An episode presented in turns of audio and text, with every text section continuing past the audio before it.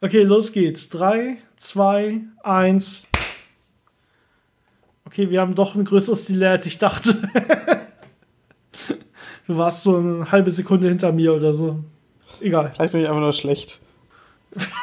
Vielleicht ist dein Timing einfach nur massiv schlecht. Das kann natürlich sein. Okay, ach so, warte, ich muss noch unser Intro vorlesen, oder? ähm, da, ich hab's, ich hab's. Ich sollte es irgendwann mal auswendig lernen. Es ist nicht so schwer. Ich fange jetzt einfach mal an.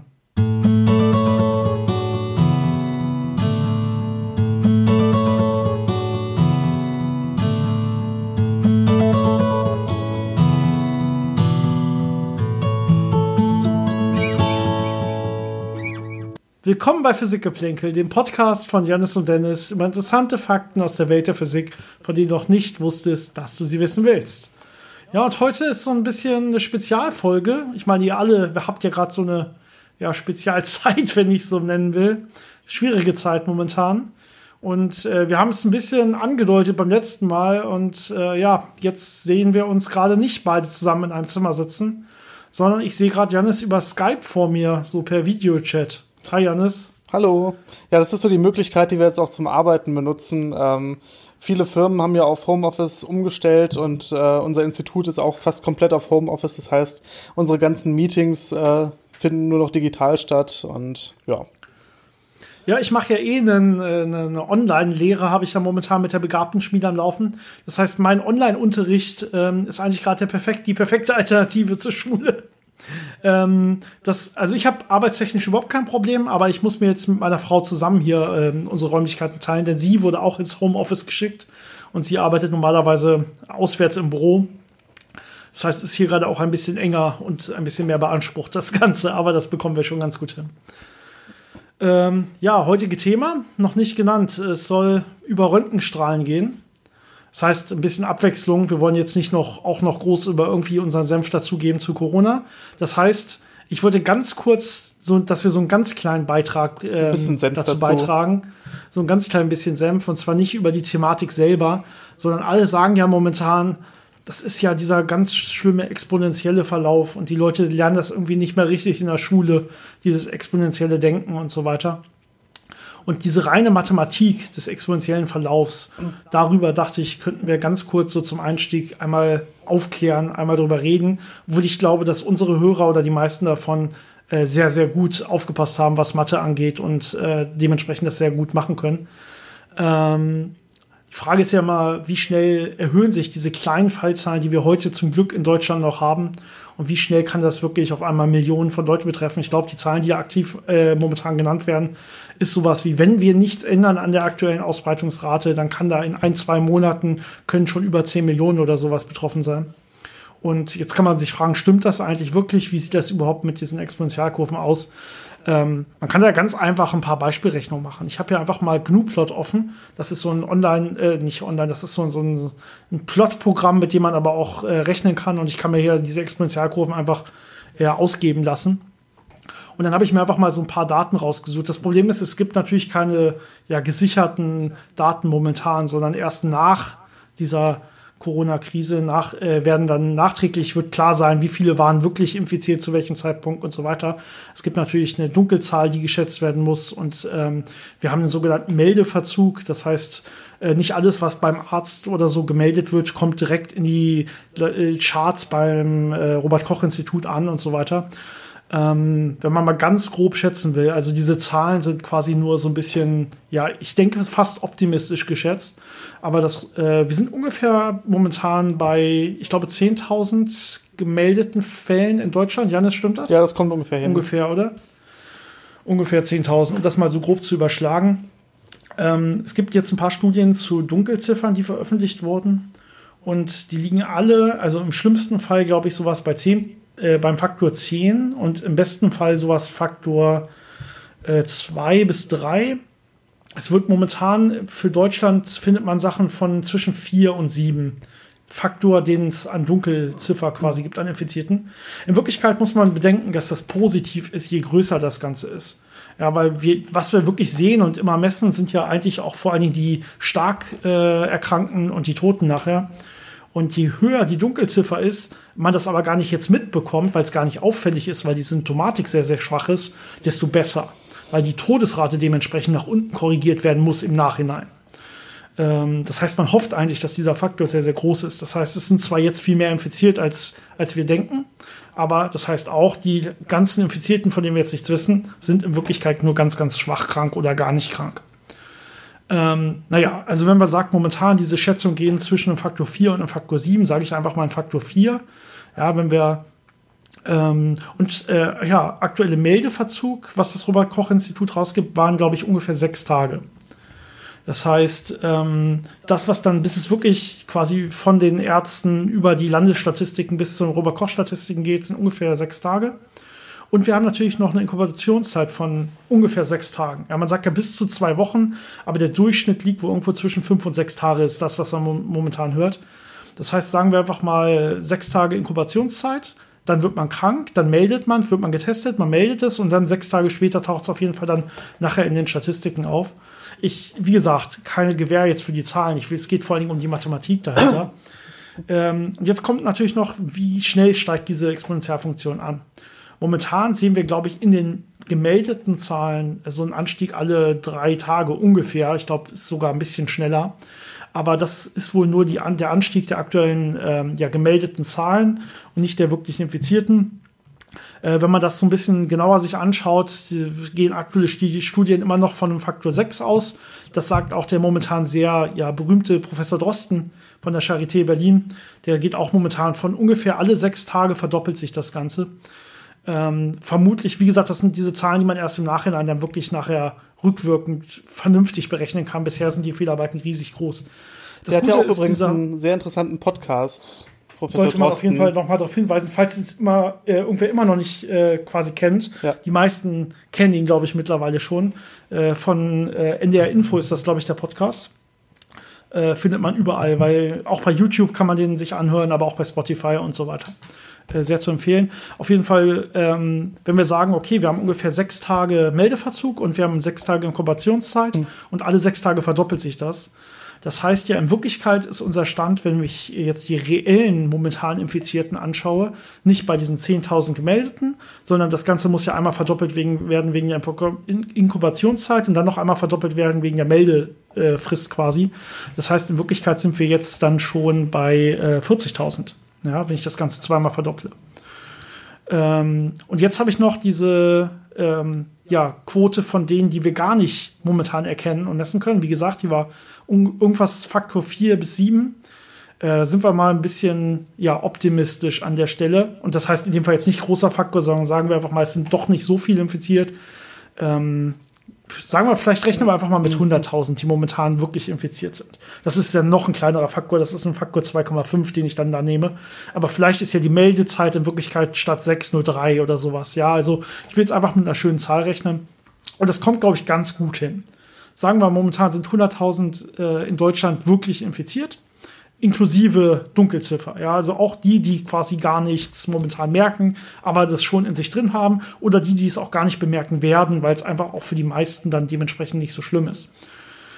Ähm, und jetzt nehmen wir einfach mal eine Exponentialfunktion, die sich alle sechs Tage verdoppelt. Das heißt, ich habe sowas wie 2 hoch x durch 6 oder x durch 6 Tage. Ja, das heißt, wenn jetzt x 6 Tage ist, dann habe ich da genau 2 hoch 1, dann ist das Ganze genau verdoppelt. Wenn x 12 Tage ist, habe ich da 2 hoch 2, dann habe ich das Ganze zweimal verdoppelt und so weiter. Und ähm, davor schreibe ich jetzt natürlich noch die aktuelle Zahlziffer. Also ich habe jetzt sowas wie 100.000 mal 2 hoch x durch 6 und das ist dann die Funktion, die Exponentialfunktion, die man sich angucken kann.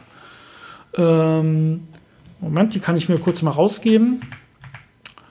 Wenn ich mir das rausgebe, sehe ich, ja, ich kann mir mal die nächsten, den nächsten Monat rausgeben, die nächsten 30 Tage.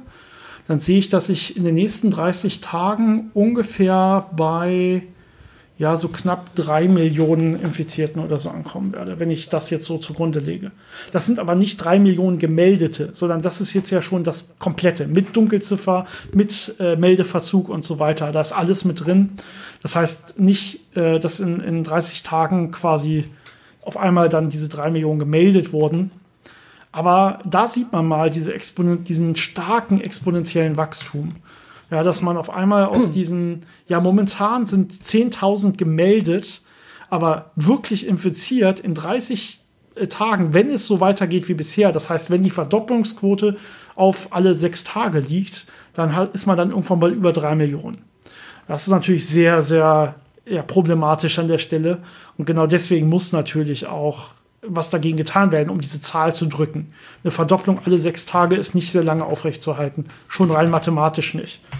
Äh, das rein mathematisch nicht kann ich einfach mal euch zeigen, indem man einfach mal guckt, wie stark ein exponentielles Wachstum ist. Ich setze das mal statt auf 30 Tage, gehe ich jetzt einfach mal davon aus, wir haben das Ganze 60 Tage lang mit diesem Wachstum, ohne dass wir was ändern. Das heißt, wir schaffen es nicht, das Ganze durch Isolation ähm, abzubremsen. Dann haben wir nach 60 Tagen ähm, ja, viel zu viele. Dann ist Deutschland wirklich durch, ja. Also mein äh, Rechner sagt mir, nach 60 Tagen hätte diese Funktion den Wert von einmal 10 hoch 8. Ja, das heißt 100 Millionen. Das heißt ja, in Deutschland hätten wir die Immunität ja ungefähr erreicht bei nach 60 bis 70 Prozent der Bevölkerung, wird ja normalerweise gesagt. Das heißt, dann wird sich dieses Virus eigentlich nicht mehr natürlicherweise weiter ausbreiten, sondern das Ganze wird mehr oder weniger zum Erholen kommen. Das heißt, die hätten wir dann schon eigentlich erreicht. Wahrscheinlich ungefähr, ich kann mal gucken, ungefähr so nach, nach 50 Tagen. Das ist so ungefähr die Grenze von jetzt an. Also wenn wir das nicht aufhalten und diese, diese Rate drastisch senken, dann wäre rein mathematisch nach 50 Tagen von jetzt an, äh, ja, wären diese 60 Prozent in Deutschland quasi durch. Und dann hätten wir aber ein richtig massives Problem in den Kliniken und so weiter, wenn man die aktuellen äh, Raten von Patienten nimmt, die behandelt werden müssen. Dementsprechend, Leute, bleibt bitte, bitte, bitte zu Hause ja, Social Distancing ist ja immer das, was hier verwendet wird. Also schränkt es aufs Nötigste ein, geht noch einkaufen, geht noch die ganz kurze Runde mit dem Hund und ansonsten war es das. Ja, geht nicht auf Spielplätze mit euren Kindern und so weiter. Das ist echt ein Problem. Und wir müssen diese Zahl von alle sechs Tage eine Verdopplung echt drücken. Und ich hoffe wirklich, dass sie bei ungefähr alle sechs Tage ist und nicht bei ungefähr alle drei Tage, wonach es ja momentan, wenn man nur in die Zahlen kommt, aussieht. Ja, für manche ist das gar keine große Umstellung. wir als Physiker haben es natürlich gut. Ja? Dieses Social Distancing, äh, Distancing, machen wir quasi einfach berufsmäßig eh schon immer. Das ist unser Leben. Also das Wort Distance kannte ich, aber das Wort Social, äh, ja. Ja, ist natürlich ganz witzig für uns, aber wenn du vor allen Dingen Familien mit Kindern und so anguckst, ist das natürlich sehr, sehr hart, wirklich. Das stimmt und die Berufe, die auch weiterhin ausgeübt werden müssen. Vielen, vielen Dank an der Stelle. Also jetzt irgendwie Kassierer sein oder Arzt sein oder so ist natürlich viel, viel härter noch, als wirklich sie einfach nur zu Hause aufs Sofa flitzen zu müssen und äh, Netflix schauen zu müssen. Ja? Das ist. Äh, sollte, eigentlich, sollte eigentlich drin sein, Leute. Bitte macht das. Die reine Mathematik sagt, ihr müsst es machen, ansonsten hat, haben wir echt ein Problem. Ja drückt diese Zahl. Es war einfach nur mal so ein bisschen eine kurze, kurze was, was bedeutet dieses Exponentialfunktion-Ding und wie schnell steigt das wirklich an. Ich glaube, irgendwie, wenn man noch ungefähr 30 Tage weiter guckt, äh, ist die Welt schon irgendwie zehnmal oder so durch. Also äh, diese Exponentialfunktion knall, knallen ja nach oben. Aber irgendwann kommt ja dieser, diese Gegenbewegung durch die Immunisierung der Bevölkerung, wenn die Zahlen sehr groß werden. Deswegen wird das irgendwann abflachen, was jetzt nicht durch diese, in diesem einfachen Modell drinsteckt, quasi. Ja, deswegen, aber das heißt auch in Deutschland, ja. Also wenn jetzt wirklich in Deutschland irgendwie zwei, drei, vier Millionen und so weiter betroffen wären irgendwann, ja, was man nicht hofft oder zumindest nicht in sehr kurzer Zeit hofft, ähm, dann wird es auch da zu einem leichten Abflachungseffekt kommen, weil ja teilweise die Bevölkerung schon dann immunisiert ist und so weiter. Ähm, ja, okay, kommen wir vielleicht mal zur Physik. Genau, zum Hauptthema. Das, das war genug, glaube ich, Vorgeplänkel. Äh, Aussage ist auch klar. Hört euch den Podcast von Herrn Professor Drosten an und bleibt zu Hause. Und jetzt reden wir über Röntgenstrahlung. Die ist auch gefährlich, aber äh, hoffentlich nicht so gefährlich, weil man ihr nicht ständig ausgesetzt ist, beziehungsweise zumindest nicht in solchen Maßen. Man ist ja schon ständig ausgesetzt. da kommen wir vielleicht noch dann zu. Ähm, vielleicht beginnen wir, wie immer, wenn wir sowas machen, einfach mal mit der Geschichte Da gab es bestimmt mal einen Herrn Röntgen, oder Janis? Natürlich gab es da einen Herrn Röntgen. Also bei den meisten solchen Geschichten ist es ja so, dass das, äh, was man da entdeckt hat, nach dem benannt wurde, der es wirklich als erster entdeckt hat. Und der erste, dem es wirklich ähm, bewusst aufgefallen ist und nicht nur so als so ein komisches Phänomen, was man irgendwo so ein bisschen sieht, sondern bewusst das rausgefunden hat, was da eigentlich hintersteckt, war Wilhelm Konrad Röntgen. Und es war 1895, also schon relativ lange her. Und der hat damals viel mit, äh, ja, mit Elektronenstrahlen gearbeitet, äh, die in, in so Entladungsröhren beschleunigt wurden und hat daran geforscht, weil es damals äh, sehr, sehr interessantes Thema war. Und äh, wie so oft äh, ist es dann natürlich durch einen Zufall dazu gekommen, dass er dann da entdeckt hat, was jetzt als Röntgenstrahlen bekannt ist. Genau, also er hatte ganz viele, ja, fluoreszenzfähige Gegenstände im Prinzip in der Nähe dieser, dieser Elektronenstrahlröhre und hat dann beobachtet, dass die auf einmal, als er dann abends alleine im Dunkeln da in seinem Labor stand, dass die auf einmal angefangen haben zu leuchten, mehr oder weniger. Und dann hat er sich, hat er das Ganze weiter untersucht und dann dadurch festgestellt, ah, da muss also bei dieser Abbremsung der Elektronenstrahlen, da muss irgendwie Röntgenstrahlung bei entstehen und die bringt diese oder da muss elektromagnetische Strahlung beistehen, das hat er sich quasi erstmal gedacht. Und die bringt dann diese Gegenstände durch Fluoreszenz zum Leuchten. Ja, das heißt, die regt die Gegenstände an, an und interne Zustände der Gegenstände und die strahlen dann wieder ab und die strahlen dann im sichtbaren Bereich wieder ab. Und so konnte man dann auch Röntgenstrahlung wirklich messen und sehen und das Ganze dann natürlich auch weiter untersuchen. Aber da steckt schon so ein bisschen was drin. Erstmal natürlich Röntgenstrahlung selber ist einfach elektromagnetische Strahlung. Ja, das heißt, das ist einfach wie Licht, aber in einem anderen Bereich, in einem viel Energie äh, härteren Bereich, also deutlich höhere Energien. Wenn wir jetzt das, das Spektrum so ein bisschen vorstellen, das elektromagnetische, dann haben wir irgendwie den sichtbaren Bereich und wenn ich zu kürzeren Wellenlängen, also zu höheren Energien gehe, komme ich dann irgendwann in den UV-Bereich und dann komme ich irgendwann in den Röntgenbereich, bevor es dann, wenn ich weitergehe, irgendwie in den Gamma-Bereich geht. Ja, das heißt, äh, das Ganze ist noch härter als die UV-Strahlung, die uns ja normalerweise zum Beispiel sowas wie Sonnenbrand oder so äh, schaffen kann. Und damit geht das auch noch weiter rein in unseren Körper. Und daher kennt ihr diese schönen UV, äh, Röntgenaufnahmen und sowas, ne, aus diesen Genau. Beim Arzt zum Beispiel oder früher auch gerne beim Rummelplatz. Ne? Das ist immer so ein, so ein Klassiker, den man gerne erzählt, wenn man über die Entdeckung der Röntgenstrahlung redet. Man wusste früher noch nicht richtig was von den Gefahren der Röntgenstrahlung. Und deswegen hat, war das zum Beispiel eine schöne Jahrmarktsattraktion. Da hat man so Ganzkörper-Röntgenfotos gemacht und den, die Leute einfach direkt in die Hand gedrückt, so von ihrem Skelett.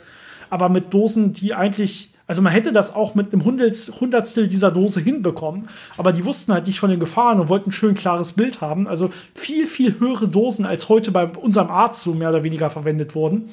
Und ähm, die Leute bekamen dann äh, ja haufenweise Krebs und so weiter. Auch die ersten Forscher, die daran gearbeitet haben, haben dann natürlich im Labor rumprobiert und ihre Hand dann öfter durchleuchtet und immer wieder angeguckt.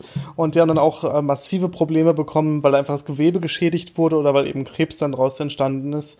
Äh, das hat man aber erst natürlich einige Jahre später gemerkt. Es gab wohl auch äh, eine Zeit lang in einigen Schuhgeschäften so Röntgengeräte, wo man gucken konnte, ob der Schuh äh, schön passt, also wie der Fuß in dem Schuh drin sitzt jetzt. Ähm, auch das aus heutiger Sicht das ist natürlich äh, eine ziemlich dumme Idee, aber damals kannte man die Gefahren noch nicht und war sehr euphorisch darüber, was alles für Möglichkeiten da äh, bereitstanden und hat es dann dementsprechend gut ausgereizt. Was natürlich auch dazu geführt hat, dass wir heute wissen, wie gefährlich das ist, weil man eben so eine große Statistik bekommen hat, weil viele Leute das dann äh, dem ausgesetzt waren. Ja, ähm, im Englischen heißt das Ganze ja X-Rays und dieser Name wurde von äh, Konrad Röntgen selber vorgeschlagen. Also der hat das Ganze quasi X-Strahlen oder X-Rays genannt, X-Rays genannt. Und ähm, selber, äh, von wem anders wurde ein paar Jahre später dann äh, die Röntgen, Röntgenschen Strahlen mehr oder weniger vorgeschlagen, dass das im Deutschen dann als Röntgenstrahlen bekannt wurde. Äh, Röntgen hat es nicht selber nach sich benannt, das schon so sondern erstmal so ja. in, im Sinne von ganz mysteriöse Strahlen, das Ganze mit X-Strahlen äh, das Ganze benannt. Ich meine, wäre natürlich ein interessanter Move gewesen, wenn er gesagt hätte, so, das sind die Röntgenstrahlen, die ich hier entdeckt habe. Aber äh, da gibt es ja auch noch eine Parallelgeschichte zu den X-Strahlen. Nämlich ein paar Jahre später kamen französische Forscher dazu, äh, zu mhm. behaupten, dass sie die N-Strahlen entdeckt hatten. Also sowas ähnliches wie X-Strahlen, nur halt N auch als so eine ja, Phosphoreszenzerscheinung auf so dünnen äh, Schirmen die N-Strahlen äh, wurden dann ja auch ähm, ja, entdeckt ne? und auch nachgewiesen öfter und so. Das ging ja einige Jahre, wo dann die Physiker immer wieder Endstrahlen nachgewiesen haben und vermessen haben und so weiter. Äh, es sollte vor allen Dingen, glaube ich, bei Flammen oder sowas, bei der, ja, so ein bisschen, wenn man eine, eine Flamme hatte, sollte die zur Veränderung des Spektrums führen und das konnte man dann vernünftig messen. Ja, aber irgendwie, also es wird heute noch sehr, sehr gerne gelehrt, gerade so Physik-Erstsemestern oder so. Ähm, denn es sagt einem so ein bisschen was aus über, wie man überhaupt eine Theorie vernünftig verifizieren kann und worauf man aufpassen muss und so weiter. Äh, wie ihr euch jetzt vielleicht schon denken könnt, Endstrahlen habt ihr wahrscheinlich noch nie gehört. Die gibt es auch nicht. Das ist ein kompletter Hoax gewesen. Ja, das ist komplett ja eine, eine reine Einbildung der Physiker mehr oder weniger gewesen in, in Sachen, die sie da sehen wollten, die sie nicht gesehen haben. Das heißt, der, der sich das Ganze ausgedacht hat, der hat sich einen experimentalen äh, Experimentaufbau gemacht, wo er verschiedene wie er das erzeugen kann, brauchte dafür ein Prisma und eine Flamme und dann einen, einen fluoreszierenden Schirm und so weiter. Und dann konnte man diese Endlinien in dem Spektrum ähm, der Flamme quasi dann nach und nach dann sehen auf diesem Schirm. Aber die waren sehr, sehr, sehr schwach. Und ja, ähm, da bildet man sich gerne mal, wenn man ja weiß, wo man genau Linien erwartet, bei einem ganz, ganz schwach fluoreszierenden Schirm, da kann man sich einfach schon mal so rein psychologisch wirklich Sachen einbilden. Äh, und das Auge sieht auch auf einmal Sachen wirklich, die da in Wirklichkeit gar nicht sind. Gerade wenn man, man lange zu sehr dran glaubt Kammer, und zu sehr nahe hinguckt. Genau, gerade wenn man lange in einer dunklen Kammer sitzt und da auf so einen Schirm guckt, wo dann so ein schwaches Leuchten sein kann, dann irgendwann fängt das Auge dann auch an, sich da Sachen einzubilden. Also das kann man schon verstehen. Also mit, mit äh, vernünftigeren, äh, wie wir das heute kennen, vernünftigeren Messmethoden, wie zum Beispiel mit so Fotodetektoren oder so und einer vernünftigen Datenauswertung würde man sowas natürlich dann nicht mehr äh, detektieren oder behaupten zu detektieren. Aber damals war es halt noch sehr viel ja, händisches Arbeiten, wirklich mit den eigenen Augen zu gucken und deswegen äh, passte das ganz gut in die Zeit, dass dann sowas daraus kam. Aber interessant war, ja. es gab da einen, äh, äh, ich glaube, der war auch ein Physiker, auf jeden Fall äh, ein, so ein, heute würde man das Debunker nennen, also so ein Skeptiker. Ja, das war Robert W. Wood, hieß der. Genau, und der ist der Mann, das war Physiker und Debunker, genau.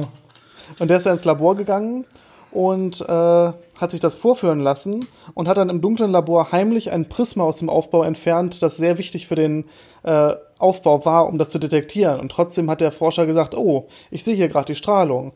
Und dann hat er noch einen Holzblock, äh, anstatt des zu untersuchenden Objektes da ja. reingepackt. Und trotzdem haben die Forscher gesagt, oh, da sehen wir noch die Strahlung. Und damit war dann klar, äh, dass es wirklich reine Einbildung war und nicht äh, echt existierende Strahlung. Also auch ein schöner Test, dass man einfach äh, sein System so ein bisschen ja, manipuliert oder ein bisschen äh, einschränkt, dass man eigentlich nichts mehr sehen sollte und wenn man dann noch was sieht, dann weiß man, das ist äh, nicht das, was man eigentlich untersuchen möchte. Ja, und es spielt auch so ein bisschen mit den Erwartungen des, der messenden Person, ne? dass man nicht explizit nach Sachen suchen soll, die man jetzt erwartet. Das Problem kann man in der Physik teilweise, wenn man es weiß, noch wirklich ausschließen, indem man halt das Ganze so aufbaut. Aber in anderen Wissenschaften, gerade in Sozialwissenschaften, ist das ein richtig großes Problem, wo es extrem große Theorien gibt, äh, wie das dann in diverse Studien auch reinspielt und so. Dass man wirklich, wenn man Sachen finden will oder wenn man danach sucht, sie dann auch wirklich quasi innerhalb des Datenpools findet, man aber auch genau das Gegenteil innerhalb des Datenpools finden kann. Und es geht jetzt nicht um wirkliche Manipulation, sondern es geht einfach wirklich darum, ja, dass man das unbewusst auch teilweise macht. Naja, da, da wird das auf jeden Fall gerne erwähnt. Immer dieses Beispiel der N-Race, die dann wirklich von Physikern geglaubt wurde, aber ein paar Jahre später dann wieder verworfen werden musste. Genau. Noch ein paar Details vielleicht zum, zum Spektrum. Also über welche Wellenlängen reden wir hier eigentlich? Ja. Ähm, das ist ja, wie gesagt, elektromagnetisches Spektrum. Aber ähm, sichtbarer Bereich ist ja sowas wie ja, 400 bis 800 Nanometer, wenn man mal so ganz grob daran geht. Es gibt Leute, die können auch darunter noch ein bisschen was sehen im UV-Bereich. Und äh, Röntgenstrahlung ist halt schon ein ganzes Stück tiefer.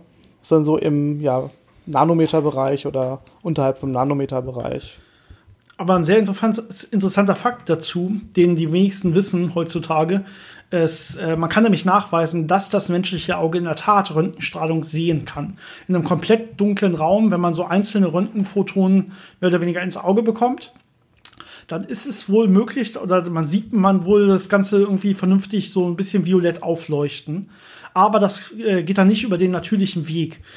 es ist in der Tat nicht ganz klar, wie man wirklich jetzt was sieht. Man will ja jetzt auch nicht einfach Augen zerschießen, um das zu testen. Es hat nicht so wirklich eine Anwendung, aber es sieht wohl so aus, als würde ja entweder ähm, das Ganze im Auge direkt irgendwas anregen oder direkt quasi das Licht einen Nerv anregen, einen Sehnerv im Auge ähm, oder irgendwie irgendwas, das dann im Auge eine Zelle oder so, die fluoreszieren kann, mehr oder weniger. Das heißt, das geht nicht ganz normal über die Effekte, die wir sonst so, so bei haben, wenn wir ganz normal Licht wahrnehmen.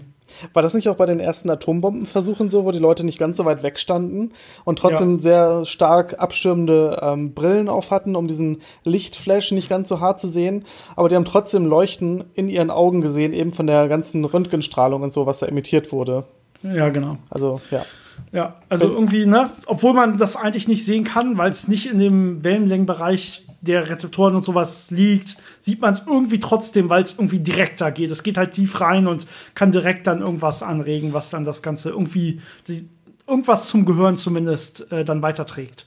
Im Zweifel, ganz, wie gesagt, ja, ganz bekannt ist nicht, wie das Ganze wirklich funktioniert. Im Zweifel, wenn die Hornhaut anfängt zu brennen, dann sieht man, glaube ich, auch noch ein bisschen was Helles. Ja, entweder einmal oder für immer, ne? Hm. Eins von beiden. Ja. also, das, guckt nicht in Röntgenquellen. Äh, kleiner Hinweis an der Stelle. Genau. Genau, apropos äh, Röntgenquellen. Äh, ja, wir haben ja schon so ein bisschen darüber geredet. Wir haben ja schon angesprochen, dass wir offensichtlich mit einer Elektronenstrahlröhre Röntgenstrahlen erzeugen können. Ja, das heißt irgendwie, und so wird das heute auch noch gemacht. Ja, das ist der natürliche Weg. Diese Elektronenstrahlröhre wird ja auch häufig einfach als Brownsche Röhre bezeichnet. Das heißt, wir legen einfach eine Spannung an und dann schicken wir einfach Anoden, äh, Elektronen zur, von einer Kathode zu einer Anode. Da muss natürlich irgendwie Vakuum drin sein, dass die Elektronen nicht direkt irgendwie von Luftmolekülen wieder abgebremst werden. Und damit können wir Elektronen, so einen Elektronenstrahl erzeugen. Jetzt kann man den auch schön fokussieren, indem man Felder anlegt, wenn man will und sowas. Und da hat man aber erstmal noch keine Röntgenstrahlung, sondern um jetzt Röntgenstrahlung zu bekommen, da gibt es verschiedene Möglichkeiten. Man kann jetzt diese Elektronen sehr stark abbremsen oder ablenken. Das ist dann die sogenannte Bremsstrahlung. Hab, haben wir auch schon öfter mal drüber berichtet. Denn wenn man Ladung hat und die Ladung beschleunigt, dann strahlt sie. Das ist auch genau der Effekt, den wir hier wieder sehen. Beschleunigen heißt auch negativ beschleunigen, also abbremsen. Und wenn man Elektronen einfach sehr, sehr stark abbremst, zum, zum Beispiel indem man sie einfach auf ein sehr dichtes ähm, Material knallen lässt, ja, indem zum Beispiel nimmt man gerne irgendwelche Kupferanoden oder so und da haut man jetzt die Elektronen rauf und dann werden die einfach durch diese Absorption im Material sehr, sehr schnell abgebremst und dann strahlen sie. Und dann strahlen sie in dem Fall so hart ab, dass es quasi Röntgenstrahlung ist, die dabei entsteht. Die andere das ist Art, zum Beispiel eine Möglichkeit. Die andere Art ist ja, was wir auch als Beschleunigung kennen, ist ja eine Kreisbewegung. Das heißt, wenn wir Elektronen mit hoher Geschwindigkeit auf eine Kreisbahn zwingen, werden die auch abstrahlen. Das nennt man dann nicht mehr Bremsstrahlung, sondern das ist dann die sogenannte Synchrotronstrahlung oder Zyklotronstrahlung, je nachdem, was das direkt für ein Objekt ist, äh, mit dem wir das ja. dann auf eine Kreisbahn zwingen. Äh, das ist auch ein typischer Mechanismus. Es gibt natürlich auch Objekte, die einfach so heiß sind, dass die thermische Strahlung im Röntgenbereich sind. Äh, aber da muss man schon sehr viel Energie haben. Also ist schon. Genau. Das Sonnenspektrum selber hat auch einen Röntgenanteil zum Beispiel, ja. Genau, und dann gibt es natürlich noch einen Anteil, und zwar sind das die äh, Übergänge im Atom von Elektronen, die auf niedrige, niedrigeren Energieniveaus liegen. Das heißt, die ähm, nicht auf den äußersten Energieniveaus sind, die man relativ leicht mit zum Beispiel sichtbarem Licht schon anregen kann und ionisieren kann, sondern wenn die Elektronen, die, äh, die fester gebunden sind an das Atom, wenn man die äh, jetzt rausschlägt und da Übergänge treibt, da kriegt man dann sogenannte Röntgenlinien hin. Das ist so ein bisschen wie der photoelektrische Effekt, für den Albert Einstein ja einen Nobelpreis bekommen hat. Ähm, nur Einstein hat das halt quasi für sichtbares Licht an den äußersten Schalen nachgewiesen. Und äh, wenn man jetzt halt, in, je weiter man rein will zum Atom, desto mehr Energie muss man aufwenden, weil man halt ein Potenzial überwinden will. Das heißt, wenn ich sehr nah ran will an den Atomkern als Elektron, also ich habe jetzt meinen Elektronenstrahl und schieße mich zum Beispiel auf diese Kupferanode. Und jetzt will ich sehr nah ran an so einen Elektronenkern. Das geht nur, wenn ich eine hohe Energie habe. Ähm, und die typischen Energien in dem Bereich, wie man das normalerweise in so Experimenten oder so heutzutage macht, sind so irgendwo im Kilovolt-Bereich, sagen wir mal 100 Kilovolt oder vielleicht reichen auch schon 50 Kilovolt. Ähm, äh, gute Frage, welche kinetische Energie hat eigentlich ein, äh, so ein Elektron, wenn ich einen Elektronenstrahl mit 50 Kilovolt äh, beschleunige? Oder ja, äh, verursache. Und äh, dafür haben die Physiker sich einfach eine Einheit ausgedacht. Das heißt, wenn ich einen Elektronenstrahl mit 50 Kilovolt Spannung erzeuge zwischen Anode und Kathode, dann hat die elektrische Energie genau die Größe 50 Kilo Elektronenvolt. Das ist die Einheit, die einfach so schön genauso danach benannt ist, mehr oder weniger, wie, wie jetzt diese kinetische Energie ist der Elektronen. Macht das sehr Damit- einfach. Damit, ja, macht es sehr, sehr einfach rechnerisch und damit kann man jetzt, ja, kann man sehr schön umrechnen. Der Umrechnungsfaktor selber ist die Ladung des Elektrons. Ja, das ist, äh, das heißt, wir haben sowas wie äh, E ist gleich Q mal U wäre die Formel dazu, wenn ich mir das Ganze angucke. Das ist quasi die Energie in so einem Plattenkondensator oder Aufpunktteilchen in einem Plattenkondensator, wenn ich mir die Anode und Kathode als so eine Standard äh, ja, Kondensatoranordnung vorstelle. Und Q ist jetzt hier die Ladung des Elektrons. Die ist 1,6 mal 10 hoch minus 19 Coulomb. Sehr gut. Für diejenigen, die es nachrechnen wollen. Genau, das ist dann der Umrechnungsfaktor, den ich brauche von Elektronenvolt auf Joule. Ja, wobei, äh, genau, also mit Elektronenvolt kann man einfacher rechnen, weil es halt auch sehr, sehr kleine Energien man damit dann sehr gut ausdrücken kann. Ja, in Wirklichkeit sind es halt 10 hoch minus 19 Joule, die man nachher hätte, wenn ich nur einen Elektronenvolt habe. Das ist genau das, worum es geht. Aber genau, wir haben ja halt sowas wie 50 Kilo Elektronenvolt oder 100 Kilo Elektronenvolt oder so. Über solche Energien reden wir. Und die brauchen wir, um ranzukommen, nah ranzukommen zum Kern. Es reicht nicht, um in den Kern reinzukommen. Ja, da würde man ja sowas wie ähm, Gammastrahlen brauchen, die somit richtig viel Energie oder so. Ähm, aber mit, mit so Kiloelektronenvolt komme ich schon sehr nah ran an den Kern. Das heißt, ich bin jetzt nicht mehr bei den äußeren Schalen, wenn ich mir noch so das klassische Sch- Borsche Atommodell mit so Atomschalen vorstelle, sondern ich bin wirklich schon so in den innersten Schalen. Die werden ja meist dann so K- und L-Schale genannt, wenn man das vielleicht noch aus der Schule kennt in dem Borschen Modell.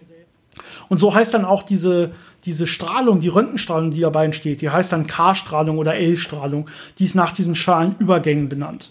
Das heißt, was passiert ist, mein Elektron kommt jetzt an, kommt, trifft ein, ähm, ja, ein anderes Elektron, was jetzt in dieser innersten Elektron, äh, Atomschale sitzt und schließt es einfach raus aus dem System. Ja, das heißt, im Prinzip wird das Atom jetzt so ein bisschen ionisiert für kurze Zeit, kann man sich vorstellen. Und jetzt haben wir aber, ähm, erstens haben wir eine äußere Spannung angelegt, das heißt, das Elektron wird ja eh mehr oder weniger abgesaugt durch die äußere Spannung. Äh, und zweitens haben wir jetzt einen energetisch sehr, sehr günstigen freien Platz ganz nah beim Atomkern.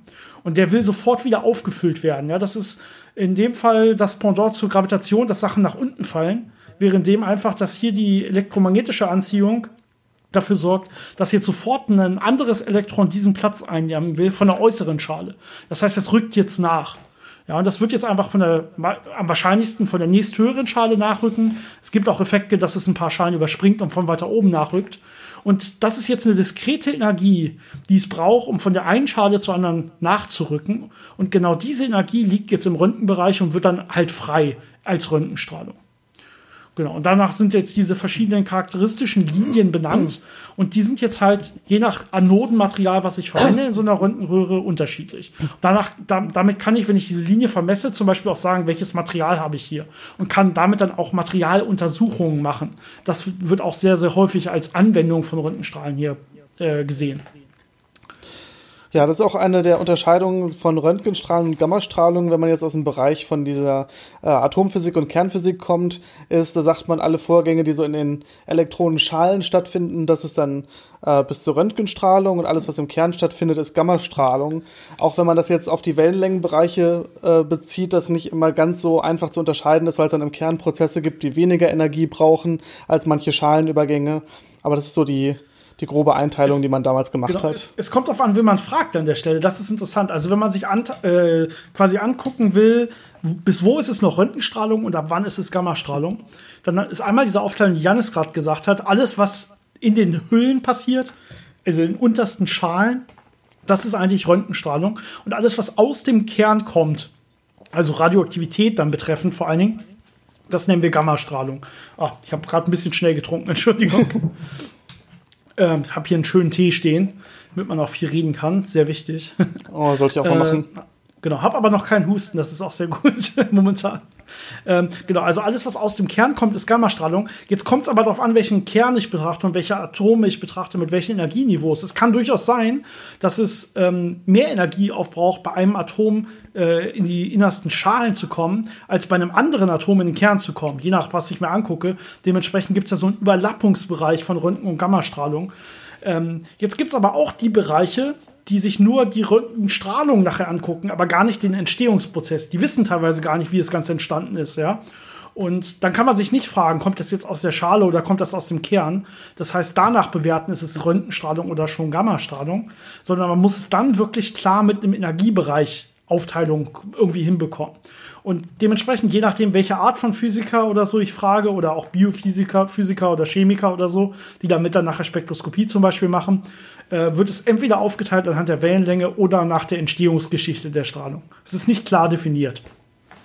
Äh, jetzt haben wir vor allem darüber geredet, wie die Strahlung entsteht, wenn man Atome sich anguckt oder so ein bisschen geladene Teilchen, die man hier auf der Erde beschleunigt. Ähm, aber ganz viel interessante Physik findet ja auch statt, wenn ich ins Weltall gucke. Da gibt es sehr viele Röntgenquellen und wir haben einige Röntgensatelliten da äh, um die Erde kreisen, die halt diese ganzen Röntgenquellen versuchen äh, zu vermessen und aufzuzeichnen. Und das sind zum Beispiel supermassive schwarze Löcher, die Materie einsaugen und extreme äh, Beschleunigung hervorrufen äh, von geladenen Teilchen, äh, die aber auch ähm, sehr viel Reibung in ihren Akkretionsscheiben erzeugen und damit Röntgenstrahlung erzeugen erzeugen oder wo thermonukleare Explosionen entstehen, weil Materie auf zum Beispiel einen Neutronenstern knallt. Äh, auch da entsteht Röntgenstrahlung. Und gerade auch bei Neutronensternen, die ein sehr starkes Magnetfeld haben, da werden natürlich geladene Teilchen auch in diesen Magnetfeldern extrem stark beschleunigt und dann haben wir wieder Synchrotronstrahlung und Bremsstrahlung. Also da gibt es vielfältige Phänomene da draußen, äh, die sehr interessant sind und die man sehr schön beobachten kann mit Hilfe von Röntgensatelliten. Ja, wir haben ja zum Glück so eine schichtende, äh, schützende äh, Schicht, äh, die man äh, sowohl äh, Ozonschicht als auch Atmosphäre einfach nennt, ja, die obere Atmosphäre, die uns vor solchen ja, ionisierenden Strahlen schützt, hochenergetischen ionisierenden Strahlen. Das heißt, wir haben ja die Ionosphäre, die konstant immer wieder ionisiert wird von solchen harten Strahlungen, die aus dem Weltraum kommen. Und dementsprechend kommt aber diese Strahlung äh, größtenteils nicht mehr unten bei der Erde an. Und wir haben nicht äh, die Probleme mit äh, Gamma- und Röntgenstrahlung aus dem Weltall hier. Da können wir sehr dankbar sein, auf jeden Fall. Das wäre sonst sehr unangenehm. Ja. Ähm, genau ähm, das Ganze, wenn man sich jetzt einfach mal vorstellt, wie das Ganze dann aussehen würde, also wie ist zum Beispiel die Absorption von Röntgenstrahlen? Die Absorption findet normalerweise auch mit so einem, wir haben ja vorhin über Exponentialfunktion geredet und wie das meistens in der Natur ist. Das Ganze klingt jetzt exponentiell in so einem Material ab. Das heißt, wenn ich jetzt irgendwie einen Bleiklotz habe und damit will ich jetzt zum Beispiel mich abschirmen vor Röntgenstrahlung, dann werde ich, äh, wenn ich das, die Intensität mir anschaue, sehen, dass die exponentiell weniger wird in dem Blei. Und damit kann man die auch relativ schnell und relativ gut abschirmen. Man braucht halt ein Material, das sehr dicht ist und möglichst schwere Atomkerne hat, um gut mit der Röntgenstrahlung Wechsel zu, äh, zu, zu wechselwirken. Sagt man mhm. das so? Schwieriges Wort. Und äh, dementsprechend äh, eine sehr hohe Absorption hat auf kurzen Strecken. Es bringt genau, nichts, wenn man 10 Meter Holz bräuchte. Man muss ein bisschen aufpassen, wenn ich äh, nicht nur Röntgenstrahlung abschirmen will, sondern wenn ich auch Radioaktivität abschirmen will. Ja, dann muss ich zum Beispiel gucken, wenn ich Beta-Minus-Strahlung habe, das sind ja dann wieder Elektronen, so ein Elektronenstrahl. Und äh, den könnte ich jetzt zum Beispiel auch sehr, sehr gut abschirmen, indem ich einfach einen äh, Bleiklotz oder so nehme.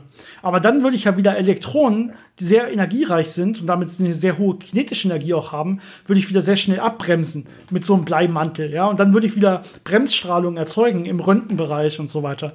Deswegen muss man sehr schön gucken. Bei sowas würde ich zum Beispiel die äh, radioaktive Strahlung erstmal moderieren, nennt man das. Das heißt, ich würde sie erstmal langsam verlangsamen, sodass nicht auf einmal diese ganze harte Bremsstrahlung entsteht, sondern dass die erstmal schön langsam Schritt für Schritt abgebremst werden und erst dann mache ich außenrum einen Bleiklotz oder so, wo die ganze, äh, wo das dann mehr oder weniger gar nicht mehr durchkommt. Aber muss ich bei der Absorption ein bisschen aufpassen.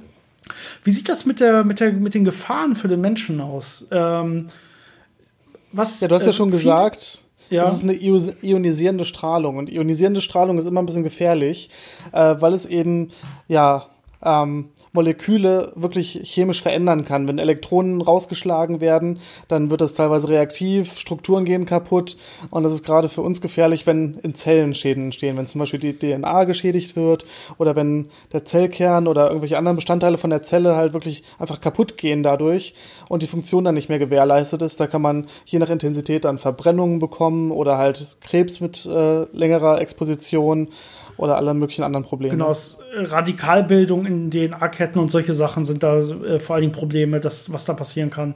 Äh, das will man eigentlich immer vermeiden, dass das Ganze dann reaktiv wird und dann eventuell wirklich zu einem Krebs anwachsen kann oder sowas. Ähm, äh, was kein Problem ist, ist die Te Temperaturerhöhung. Ähm, das ist eine, eine, Frage, die öfter mal auf Physiker zukommt, wenn man darüber redet. Ähm, das Problem kennt man auch von anderen Sachen, zum Beispiel von Handystrahlung oder sowas, ob das irgendwie ein Problem ist, weil äh, im Ohr oder im Gehirn oder was auch immer die Temperatur dadurch erhöht wird. Ähm, bei Röntgenstrahlung kommt das auch öfter mal. Ähm, das ist nicht das Problem. Also die Temperatur wird nicht wirklich dadurch erhöht. Ähm, diese Anregungen, äh, die trifft man quasi nicht mit der Frequenz der Röntgenstrahlung. Das ist kein Problem. Die Temperaturstrahlung ist ja vor allen Dingen Infrarotstrahlung. Ähm, die macht Sachen heiß. Röntgenstrahlung ist sehr, sehr gefährlich, aber aus anderen Gründen. Für Temperatur bräuchte man ja entweder eine äh, Bewegung von den Atomen, die angeregt wird, oder irgendwelche ja, Schwingungsmoden oder, oder Rotationsmoden von irgendwelchen Molekülen, die angeregt werden. Und all das passiert mit der Röntgenstrahlung nicht, sondern die geht halt knallhart da rein und äh, schmeißt Elektronen raus. Genau. Ja. ja. Ähm, ja, ähm, vielleicht, äh, wenn wir jetzt gerade so bei Schäden von Menschen und so weiter sind, man hat ja vielleicht mal von solchen Dosis-Grenzwerten gehört und vielleicht können wir mal so ein bisschen darüber reden, wie viel eigentlich so ein Arztbesuch ausmacht, wenn ich mich da röntgen lasse äh, oder was es da sonst noch so für Gefährdungen gibt. Ähm, ich habe hier so eine Liste offen, deswegen rede ich gerade drüber. Vielleicht kann ich einfach mal ein bisschen was vorlesen. Also erstmal ähm, die Einheit für solche Dosiswerte ist normalerweise Sievert oder in dem Bereich, wo wir hier sind, äh, Millisievert oder Mikrosievert. Das heißt, hier geht es eigentlich um sehr, sehr kleine Dosis, äh, Dosis äh, ja, Werte, die, die das Ganze hier betreffen. Ähm, man kann sich das Ganze aber vorstellen als einfach, wie viel Strahlung kommt quasi an ähm, auf ein jeweiliges Gewebe. Da gibt es dann auch noch andere Einheiten oder Umrechnungsfaktoren, je nachdem, welches Gewebe bestrahlt wird. Also die, die Lunge wird zum Beispiel anders reagieren, als wenn das Auge getroffen wird und so weiter. Und da gibt es dann je nachdem auch noch mal spezielle Einheiten für, die man sich dann angucken kann, die dann genormt sind auf das, was da jeweils getroffen wird und bestrahlt wird. Aber wenn ich jetzt mal ganz allgemein bleibe, in dieser Einheit Sievert und mir auch jetzt nicht irgendwelche Äquivalenzdosiswerte, so würde es dann heißen, angucke, also Äquivalenz zu dem, was ich da gerade bestrahle zum Beispiel, sondern einfach nur das so im allgemeinen Dosisbereich angucke, dann ähm, kann man sich zum Beispiel mal angucken, was macht eigentlich so ein Arztbesuch. Also sagen wir, ich habe so eine typische Röntgenaufnahme des Brustkorbs, des Thorax, dann sind wir in einem Bereich so zwischen 0,01 und 0,03 Millisievert pro Aufnahme, die gemacht wird. Ja, das, das heißt, da kann man schon das Paar machen pro Jahr. Ja, das ist jetzt ja die Frage. Wir haben ja noch gar nicht gesagt, wie viel wir eigentlich so, machen können. Stimmt, ja? stimmt. War ich ein bisschen zu schnell. Ähm, genau. Was ist denn da die sind Jahresdosis? Wir, wir sind ungefähr bei einem äh, für zulässige ja, Strahlenexposition der Bevölkerung sind wir ungefähr bei 1 Millisievert pro Jahr. Ja, und jetzt hast du natürlich recht, du kanntest das natürlich schon an der Stelle. Das heißt, ähm, wir reden hier in der Tat dann äh, von was sind das dann ungefähr 100 Aufnahmen oder irgendwas in der Größenordnung, die man pro Jahr machen könnte. Irgendwas in der Größenordnung zumindest, damit man da so gerade rankommt. Ja. Ähm, da kommen wir aber direkt ran, wenn ich zum Beispiel an eine CT denke, an eine Compu Computertomographie. Wenn ich zum Beispiel eine CT des Hirnschädels mache, liege ich im Bereich zwischen 1 und 3 Millisievert pro Aufnahme. Das heißt, das sind dann Sachen, ähm, die wird man auch nur machen, wenn es wirklich nötig ist und weil es halt auch eventuell andere ja, Belastungen hervorrufen kann. Also da kommt man halt an diesen Grenzwert ran. Das Problem dabei ist ja, dass man nicht nur eine Aufnahme macht, sondern dass man ja aus allen möglichen Richtungen ganz viele Aufnahmen macht, um die hinterher zusammenzusetzen zu einem dreidimensionalen Bild, um wirklich alle Details zu untersuchen. Das heißt, man braucht einfach viel mehr Röntgenstrahlung, äh, um da vernünftige Ergebnisse zu bekommen. Wobei mittlerweile äh, sich ja auch die Röntgenmaschinen, die äh, Ärzte benutzen, verändert haben. Früher hat man nur auf die Absorption gesetzt. Das heißt, man hat Röntgenstrahlung auf das Gewebe geschickt, es wurde absorbiert und man hat dahinter geguckt, wie viel Röntgenstrahlung kommt denn noch an. Und jetzt lassen unterschiedliche Gewebe äh, unterschiedlich viel Röntgenstrahlung durch und dann kriege ich mein Bild von dem, was da jetzt im Weg war. Mittlerweile schafft man es aber mit wesentlich geringeren Intensitäten, äh, sich die Phase von der Röntgenstrahlung anzugucken. Das heißt, man guckt sich nicht mehr an, äh, wie wird das abgeschwächt, sondern wie wird das jetzt verzögert im Durchgang. Das heißt, es geht fast ungestört durch, ändert aber so ein bisschen seine ja, Wellenform, könnte man sagen, also die, die Ankunftszeit. Und daraus kann man jetzt zurückrechnen, was war da im Weg und das ist wesentlich schonender. Ja, das Gute ist, ich habe keine Absorption mehr im Gewebe. Ja, und deswegen kann die Strahlung da nicht direkt Schaden anrichten. Zumindest nicht so einfach. Ich habe halt nur noch eine leichte Wechselwirkung mit dem Gewebe selber. Aber in Wirklichkeit sind diese ganzen Arztbesuche und so weiter meistens ziemlich zu vernachlässigen. Wir können uns ja mal natürliche Quellen zum Beispiel angucken. Äh, die durchschnittliche jährliche Dosis einer Person äh, aus, aus künstlichen Quellen, also nicht natürliche Umweltquellen, sondern erstmal künstliche Quellen, äh, sind ungefähr 2 Millisievert pro Jahr. Die hat man quasi immer. Und da kommt das meiste aus der Medizin, im medizinischen Bereich. Da wird auch das meiste, ja, die meiste radioaktive Strahlung erzeugt, die wir so künstlich erzeugen. Ja? Man denkt ja immer an Atomkraftwerke. Ja, aber Atomkraftwerke sind wirklich halt nur ein kleiner Teil. Und da hat man irgendwann mal diese Bremsstäbe und dann laufen die da auch für ewig. Ja, das, ist, das Problem ist daher der Abfall. Man weiß nicht, wo danach dahin damit, weil die brennen ja noch Millionen Jahre weiter quasi. Ähm, aber so von der Strahlenbelastung selber äh, macht so ein Atomkraftwerk irgendwas in der Größenordnung von so einer Röntgenaufnahme aus die man äh, die, die, die Belastung von Atomkraftwerken im Jahr für so eine Durchschnittsperson in Deutschland. Ähm, aber diese andere Belastung, die wir zum, zum Beispiel aus medizinischen Quellen und so weiter immer ausgesetzt sind, ist halt schon zwei Millisievert pro Jahr. Ja, ein großer Faktor ist auch die Höhenstrahlung. Wir hatten ja gesagt, die Atmosphäre und die Ozonschicht, die äh, können relativ viel von der kosmischen Röntgenstrahlung ähm, abschwächen. Aber natürlich ist es so, je höher ich komme, desto mehr kriege ich da auch vielleicht noch ab. Was haben wir denn da noch so für Effekte? Ja, also wir haben natürlich einmal die, das habe ich ja eben gerade schon angekündigt, die natürliche Exposition. Das heißt, das ist sowohl das, was aus dem Boden kommt. Da geht es äh, vor allen Dingen um so radioaktive Stoffe und so weiter aus dem Boden. Das heißt, wir reden hier nicht nur von Röntgenstrahlung, sondern wir reden hier eine Mischung aus Röntgen- und Gammastrahlung mehr oder weniger. Und äh, da ist es, äh, und natürlich das, was uns doch noch aus dem Weltraum erreicht. Ja, da wird uns auch noch an Höhenstrahlung und so weiter na, auf, auf natürlichem Wege dann was erreichen. Das sind so auch zwischen zwei und drei Millisievert pro Jahr nochmal obendrauf. Das, das, das, da ist unser Körper aber auch dran gewöhnt quasi. Ja, das haben wir ja schon seit Beginn. Das trifft immer auf uns ein. Das ist der natürliche Hintergrund. Das heißt, damit können wir vernünftig umgehen. Alles, diese künstlichen Sachen, die kommen dann ja oben drauf. Und da kann man auch noch mal eine Sache erwähnen, wenn ich jetzt äh, mir die Höhenstrahlung angucke, äh, die wird natürlich, wie du gerade gesagt hast, viel höher, wenn ich zum Beispiel entweder hoch in den Berg gehe oder wenn ich fliege. Ja, und wenn ich mir jetzt einen Flug angucke, hier wird gerade das Beispiel aufgelistet von München nach Japan dann ist das ungefähr 0,1 Millisievert pro Flug nochmal, den ich, das ich da auf mich nehme. Ähm, ja, das heißt, ein Flug, äh, also ein Fernflug in dem Fall, hat ungefähr äh, so viel Strahlenbelastung wie zehn Röntgenaufnahmen, wenn ich irgendwo äh, ja, beim Arzt bin.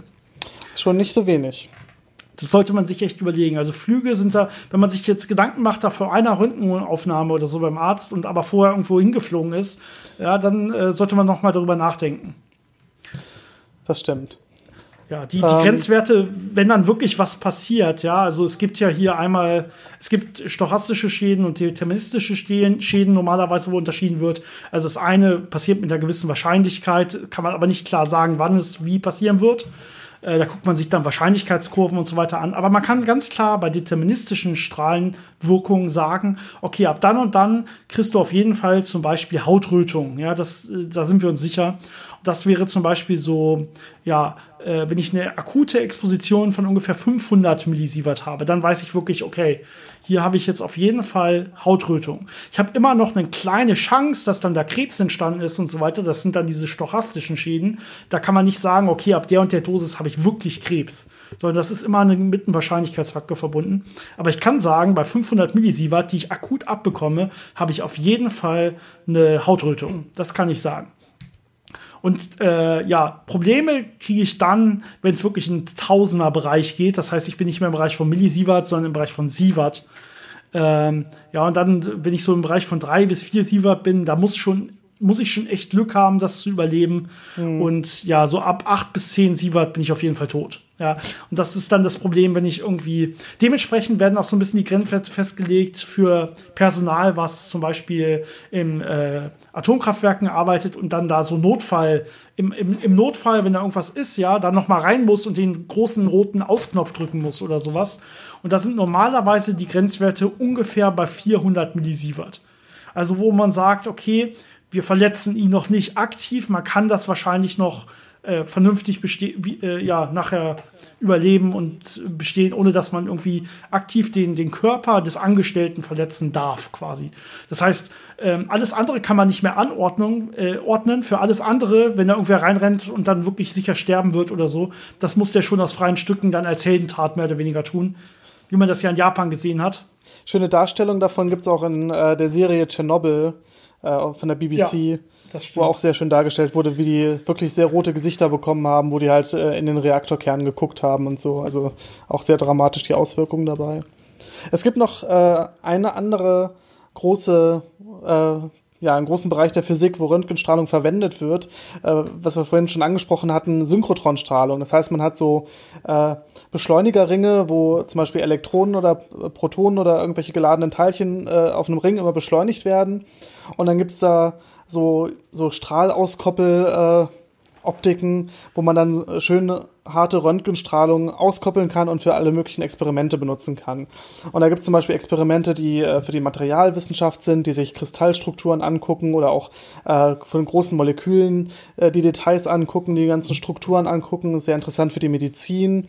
Es gibt teilweise dann auch äh, Sachen, wo man versucht, äh, Bildfälschern auf die Spur zu kommen, indem man äh, mhm. wirklich Kunst durchleuchtet, um da Details zu sehen, ob das übermalt wurde und was da so stattgefunden hat. Also da gibt es unheimlich viele Anwendungsbereiche äh, bei solchen Beschleunigern, wo man eben diese Röntgenstrahlung nutzt, gerade wenn die dann sehr monochromatisch ist, also eine sehr definierte Energie hat, um dann eben damit äh, ganz viele interessante Sachen zu machen.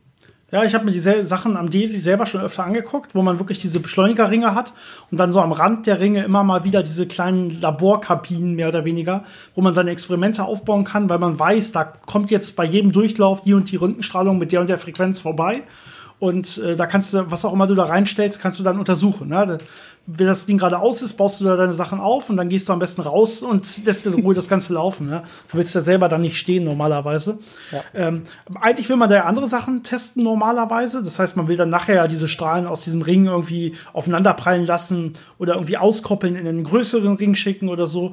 Aber man benutzt immer sehr gerne das noch so als Beiprodukt und kann damit sehr, sehr viel wirklich machen. Und manchmal macht man das Ganze auch nur an, weil man diese, diese Strahlung haben will eigentlich. Es gibt ja äh, auch, kann man sich natürlich fragen, was ist eigentlich das größte, dieser größte Röntgen, die größte Röntgenmaschine quasi, die wir je gebaut haben, ja? Ich wollte gerade mit einem kleineren Beispiel anfangen. In Hamburg wurde ah, okay. ja dieser Röntgenlaser gebaut. Ja. X-Fell. Ähm, auch da hat man Elektronen, die man äh, beschleunigt auf eine sehr intelligente Art, dass sie quasi, ähm, also die werden linear beschleunigt und laufen dann durch so ähm, wellenförmige Felder durch und werden dadurch äh, nochmal extra beschleunigt. Ähm, wie soll man das beschreiben? ja. Orthogonal zu ihrer Ausbreitungsrichtung.